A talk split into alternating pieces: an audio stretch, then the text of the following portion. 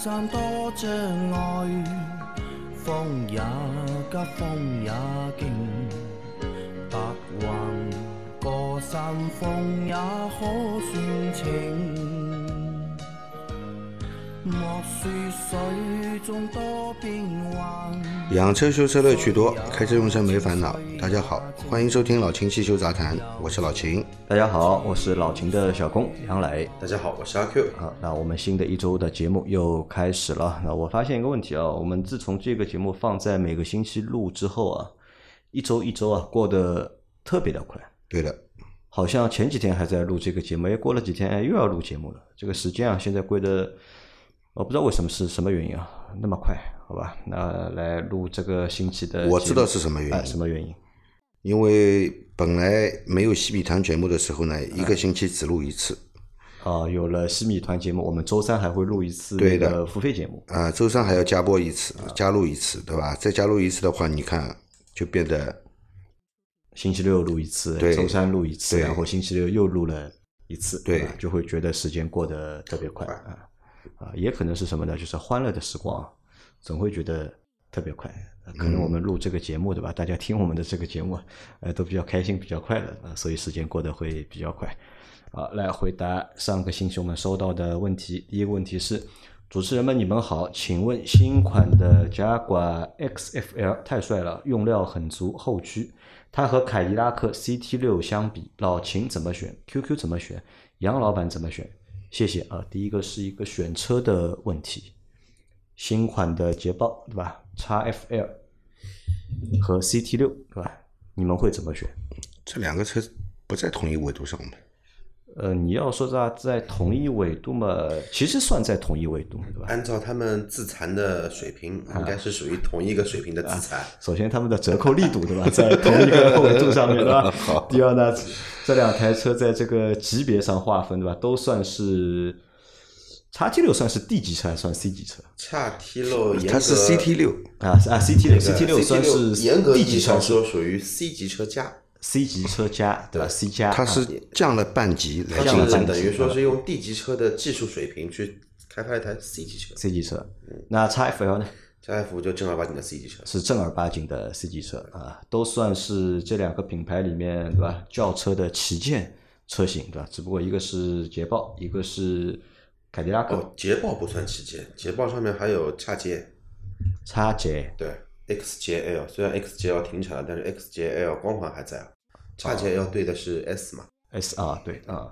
那老秦会怎么选？我肯定不会选捷豹的。啊，老秦不选捷豹的原因是什么？我不买阿三阿三的车。不买车，不买阿三的车对吧？那这个现在是安徽车对吧？奇瑞造的。R 三控股的呀。阿三控股了啊阿三控股不买对吧？那 QQ 呢？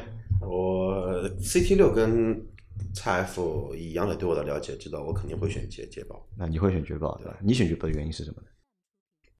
原因啊，更帅一点，原因没什么原因，就更帅一点，更帅一点。就是一个总是要去洗浴场，我那个人又不太喜欢搓澡，对吧？然后比较害羞。更喜欢装装逼，对吧？捷豹的话呢，这个逼格更高一点。嗯，装不了逼了呀，阿三的呀。嗯，再阿三，他还是个豹子，对吧？总归比你没事去洗去洗浴场好啊。洗浴场洗洗更干净，不是蛮好吗？阿三这么黑，天天去洗浴场也洗不白。好的，老秦会选凯迪拉克，嗯，那阿 Q 会选捷豹。那如果让硬要我选的话，我可能。也倾向凯迪拉克会多一点。嗯嗯，对了，因为捷豹的车，我身边好像基本上是没有捷豹的用户的。你们身边有开捷豹的人吗？有，有自己一个直系的亲属开的是捷豹，开的捷豹，开的捷豹哪台车？差异，差异，对，进口版的差异啊，进口版的差异，韭菜啊，这个是韭菜黄啊。那这个车我觉得在中国的话可能比较难啊，对吧？那如果真的要选的话，反正我会选凯迪拉克，因为至少这个车，对吧？CT 六虽然卖的也不多，对吧？虽然说卖的也不多，但至少可能要比那个翻 XFL 要多，最起码翻五倍，翻五倍，对吧？还不止，翻五倍还不止。好，那这个问题我们过啊，因为你要说这个车对吧，用料足对吧？用料足，因为已经到这个价位了对吧？因为这个车是三十六万起嘛，应该三十六到五十多嘛，对吧？你都到这个价位了，理论上对吧？是该给你的都要给你了啊，用料肯定足啊。但是插一句啊，那个叉 J 啊叉 F 你要买新款的话呢，这个东西等个差不多十个月左右吧。十个月左右其实我买那台 A 的时候，其实我想买极光的。嗯，其实杨磊也知道我很喜欢极啊，光。极光现在性价比超高。对极光的话，那个时候我特别想买，然后找了很多的兄弟姐妹，后来给了我一个当时很优惠的价格。我的 A 是去年的四月底提的，呃四月底买的，五月一号提的嘛。然后那会儿的话，新极光刚上市，那个时候给我的一个很优惠的价格是什么呢？原价不用买装潢。啊，现现在什么价格？基本上的话，二十八万多裸车就可以买，啊，三十多万出头嘛，三十多万出头可以那的价格个落地我那台 A 价格还便宜一点啊。好，这个问题过啊，那么再下一个，一直有个疑问：二十万以上的车上的音乐播放器是否支持 DTS 多声道解码？我没听，我听说 BBA 高端车好像有，很多测评总是强调车的配置高，高级喇叭多少个，却从来都不说解码器等。希望专家们给讲讲，谢谢啊。老钱，DTS 这个东西对吧？车上有吗？DTS 呢，它其实是做在那个影院效果的。比方说，我们去买那个呃家庭影院，嗯啊，这个功放，那它是不是带那个 DTS 的解码，或者是这个播放器是不是这个带 DTS 这个功能啊？啊带 DTS 的解码？如果不带 DTS 解码呢，你给它 DTS 的那个格式的音频，嗯，它是解不了码的啊，它是没有那个 DTS 的效果出来，可能声音都出不来。嗯，呃，呃，DTS 那个 THX THX 对吧？都是一些音频格式嘛。啊，那么效果呢是很好的啊。这个 DT 带 DTS 杜比环绕的五点一、七点一，对吧？再高端一点嘛，THX 对吧？你说车上面要用这个干嘛呢？你在车上看电影吗？你也没这个姻缘，是吧？那？你在车上看电影嘛？如果你车上在车车上看电影的，那么你也也要有这个音频格式或者视频格式这个音源嘛？啊，那它才能播放出来，对吧？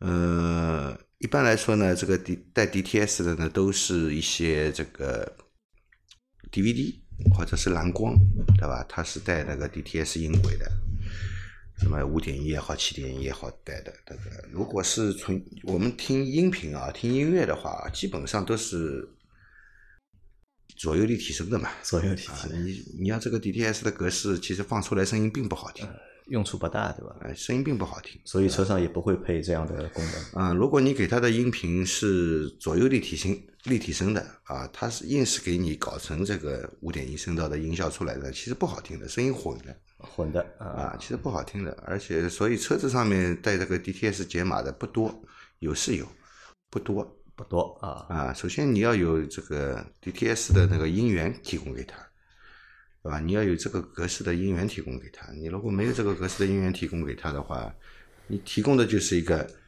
两声道的，你硬要它模拟成五点一声道的，其实不好听的。不好听啊。对，宝马、奥迪不清楚啊，反正奔驰的话呢，带柏林的都带 DTS，这个肯定是带的。但是就跟老秦说的一样，那个柏林还分小、中、大嘛，还分三个。你这种小柏林带不带，其实更关键的还对于你的姻缘。但是换句话说，如果说买的是现在的紧凑级也好，就是 A 级、B 级、C 级车也好，就这三个级别的车型，你如果买一个走量的车车型，这你不要想。肯定不带，的你不？要想，然后更何况现在虽然说是缺芯嘛，车子紧张，价格优惠回收了，但是厂里面该降的成本还是会降。降成本从哪里开始降？第一个就从音响开始降。大家看不到的地方，对吧？好，那这个问题算了啊，再下一个问题，老秦请教个问题：买车的时候，如果车主向四 S 店或者主机厂索要车辆的维修手册，他们是不是有义务提供啊？谢谢回复。还有一个问题想请教一下，官方宣称免维护的的分动箱、差速器有没有必要在达到一定行驶公里数之后进行换油呢？两个问题啊，他第一个问题问啊，就是车辆的维修手册啊，这个厂家有没有义务或者四 S 店有没有义务给到消费者？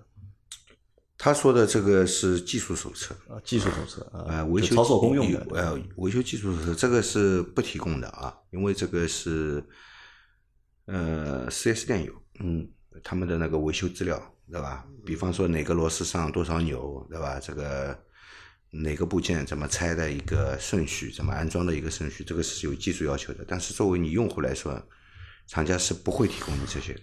不会提供的，啊打一个不恰当的比喻啊，我们去看病，比如说我今天骨折了，然后我去医院里面拍了一个 X 光，医院里就会给我这个骨折的情况，对吧？到底需要康复时间要多久？给我怎么样的一个手段去解决这一个病患？但我也没必要，呃，我我也那个就是说，他不会把他的毕生所学写成一份册子啊，告诉我这个片子该怎么看。或者是换一个比方，是吧？我们去饭店吃饭，对吧？这个菜很好吃，你让厨师告诉你这个菜是怎么烧的，对吧？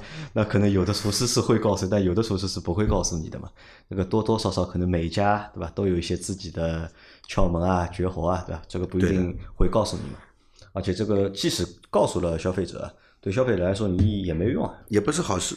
因为他配了一本那个，只要是机动车嘛，都会配一个维修手册嘛。嗯，这个是类似于像保养手册这么一个东西，这个定期让用户自己做维护保养时候用的。修这个东西没有这个义务的。好，那还有他说到的就是官方宣称免维护的分动箱、差速器啊，有没有必要在达到一定公里数之后啊去更换？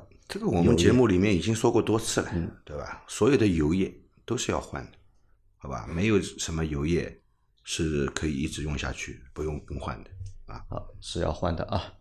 啊，再再下一条，秦工杨老板两位好，我的车标致三零八二零一六款，一点六 L 四 AT，现在里程十一万公里啊。一周前在梯虎换了两条邓禄普 LM 七三零前胎，两条马牌 MC 五后胎没有换，呃啊后胎啊后胎他没有换，呃让他们做了四轮定位，在市区行驶没有异常。今天上高速，发现车速加到一百二十码的时候，方向盘开始抖动，再加速的话，抖动非常严重，一百二十码以下不抖动。换轮胎之前没有抖动的问题，我的车才换的嘉士多磁护全合成机油和原厂的变速箱油，所以我怀疑是两四条轮胎定位没做好，请问我的判断对吗？谢谢啊。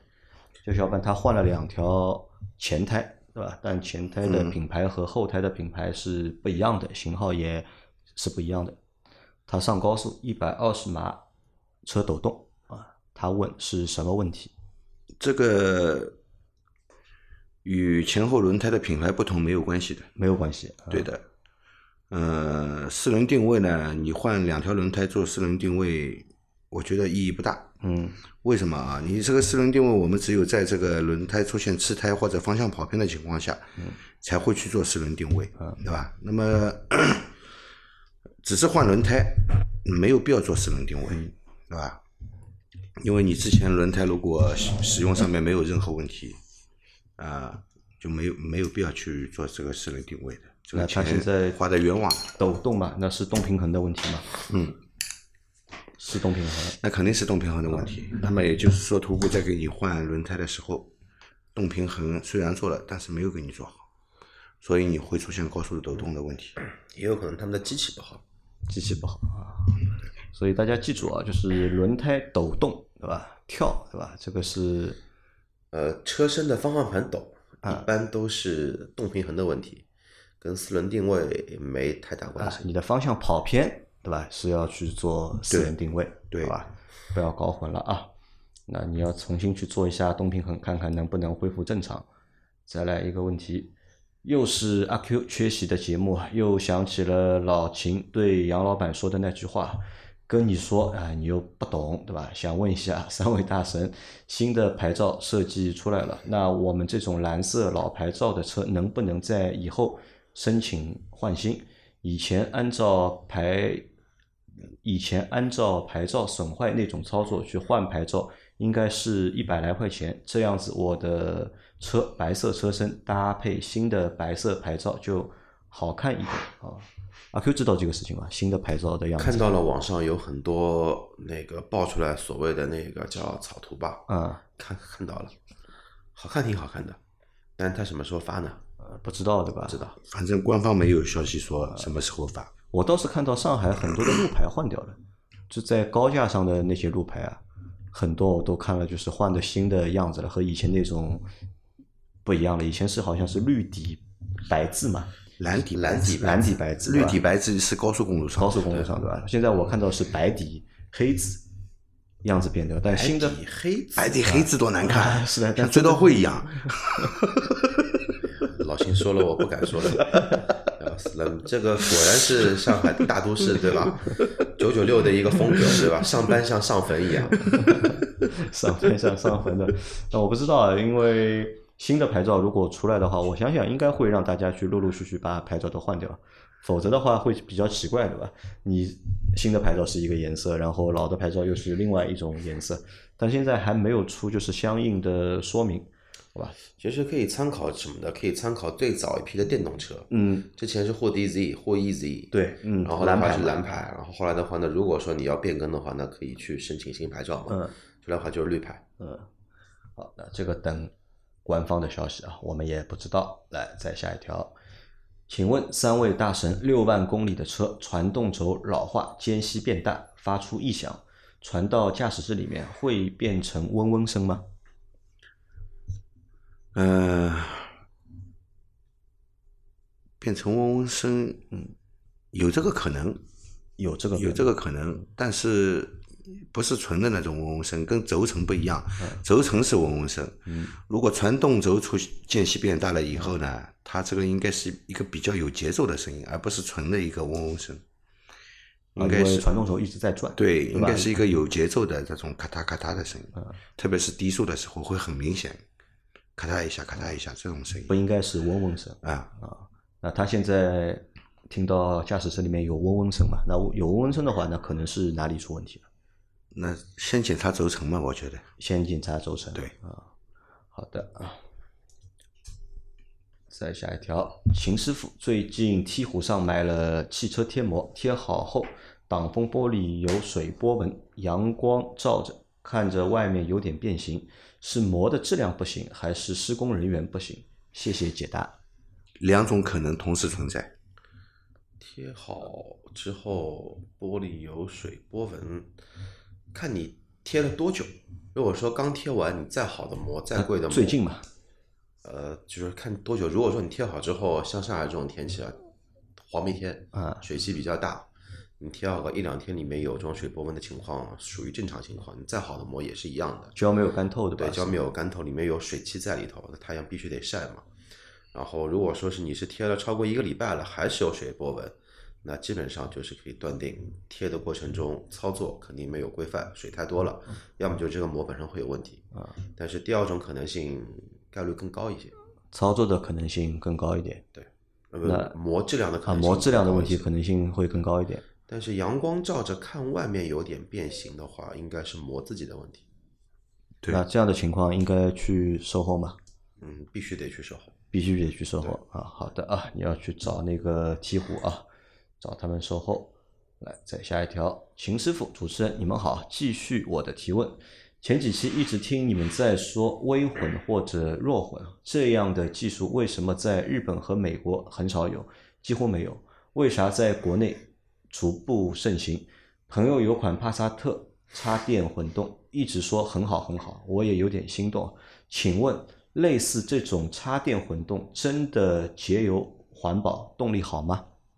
啊，它有两个问题，其实对吧？一个问题是关于微混或者弱混，对吧？为什么日本人和日本车和美国车不用，对吧？或者用的比较少？首先这么说吧，嗯，老美那边对于混动这个东西，嗯呃，本身就不是太认可。嗯他们那边的一个排放标准，包括一些环保要要求，其实原本没有国内来的这么高。对，嗯因为中国目前国内的话呢，它的一个排放标准也好，环保法规也好，其实无限接近于欧盟的一个标准，嗯基本上是跟着欧盟的技术来走。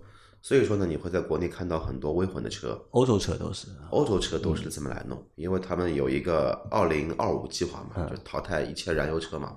但老美那边的话呢，还目前没有这么一个打算，或者是目前还没有开始这么做。但是不代表说老美他没有这个技术底蕴。全世界第一台电动车是谁出的？你知道吧？福特，通用出的。通用啊对，的，那个车长得像一滴水一样的，整个的后轮的轮拱盖全部是包在轮，是把那个轮胎轮毂包在包在内的那个车来做的。所以说呢，美国很少有，很正常。现在他们卖一台皮卡 F 幺五零，三点五 T 的才多少钱？两万多美金，三万美金不到，多便宜，油跟水一样的。那美国人油够用，对吧？所以他们对混动这件事或者电动这件事兴趣不是很大，对吧？没有太感冒。啊，所以我们其实你看，其他国家，欧洲也好，对吧？亚洲也好，对吧？我们搞混动啊，或者搞新能源，其实什么呢？就是针对美国人嘛，对吧？小日本为什么要 和他们抵抗一下呀因为小日本本身就资源比较匮乏嘛，嗯，所以说他们的那个等于说降低油耗走的会比较靠前，所以说呢，那个全世界第一台量产的混动车其实就是普锐斯嘛，九四九五就开始卖了嘛，但它第一个开始卖的话，还是卖在美国跟日本本土同时开始卖，每个国家有它每个国家的一个。综合的一个国力情况吧，只能这么来说吧。那中国为什么会跟着欧美这么来呃，欧洲怎么来做插电混动，或者说做微混车，那这个就这个看领导怎么来安排的，看领导怎么想。领导怎么来想的。好的啊，那还有一个问题是关于插电混动啊，插电混动真的节油环保吗？动力好吗？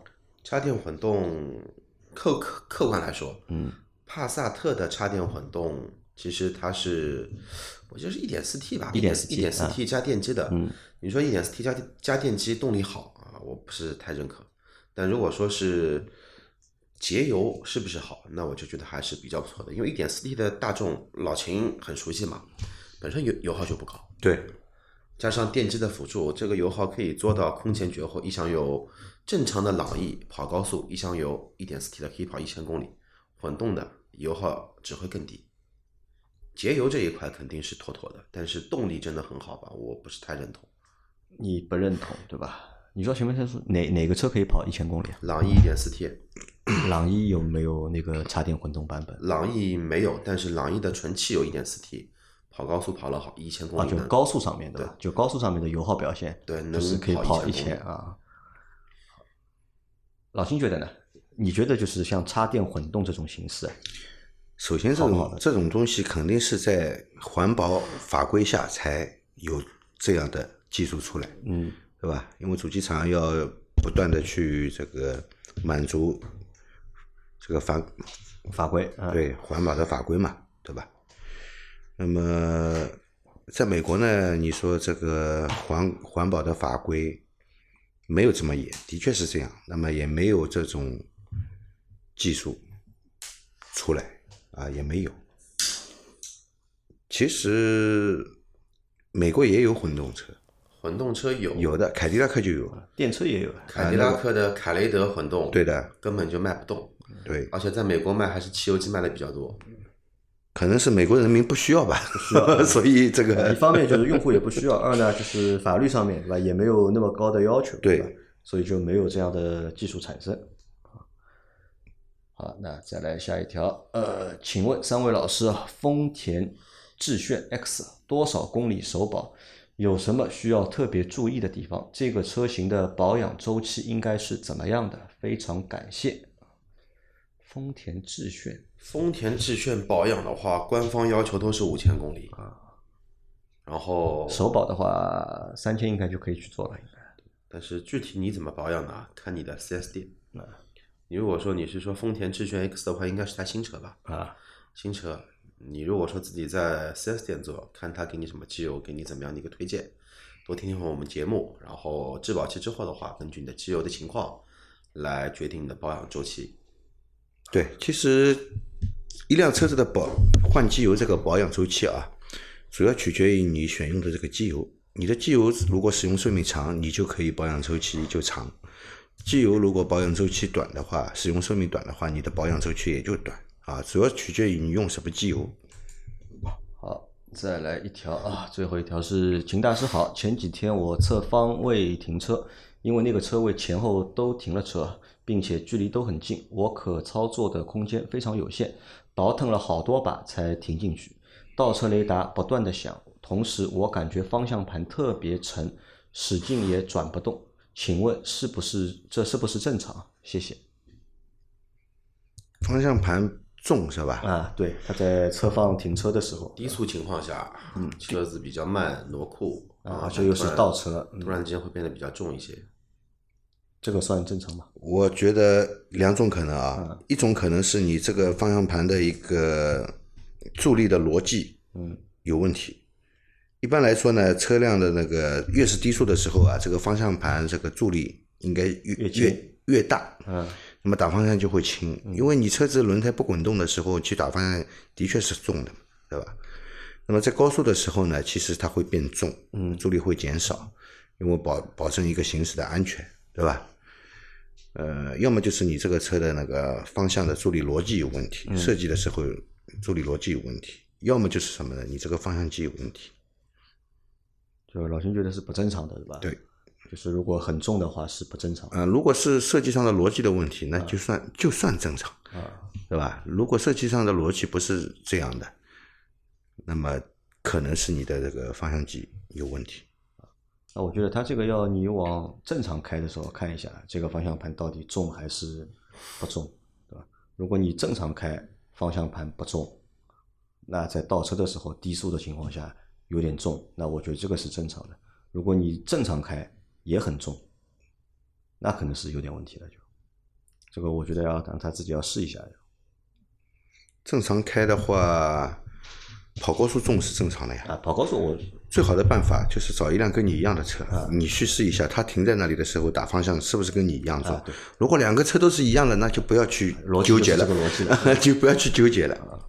好的啊，那我们今天的第一期的节目就先到这里。大家有任何关于养车、用车、修车的问题，可以留言在我们节目最新一期的下方，我们会在下周的节目里面一一给大家解答。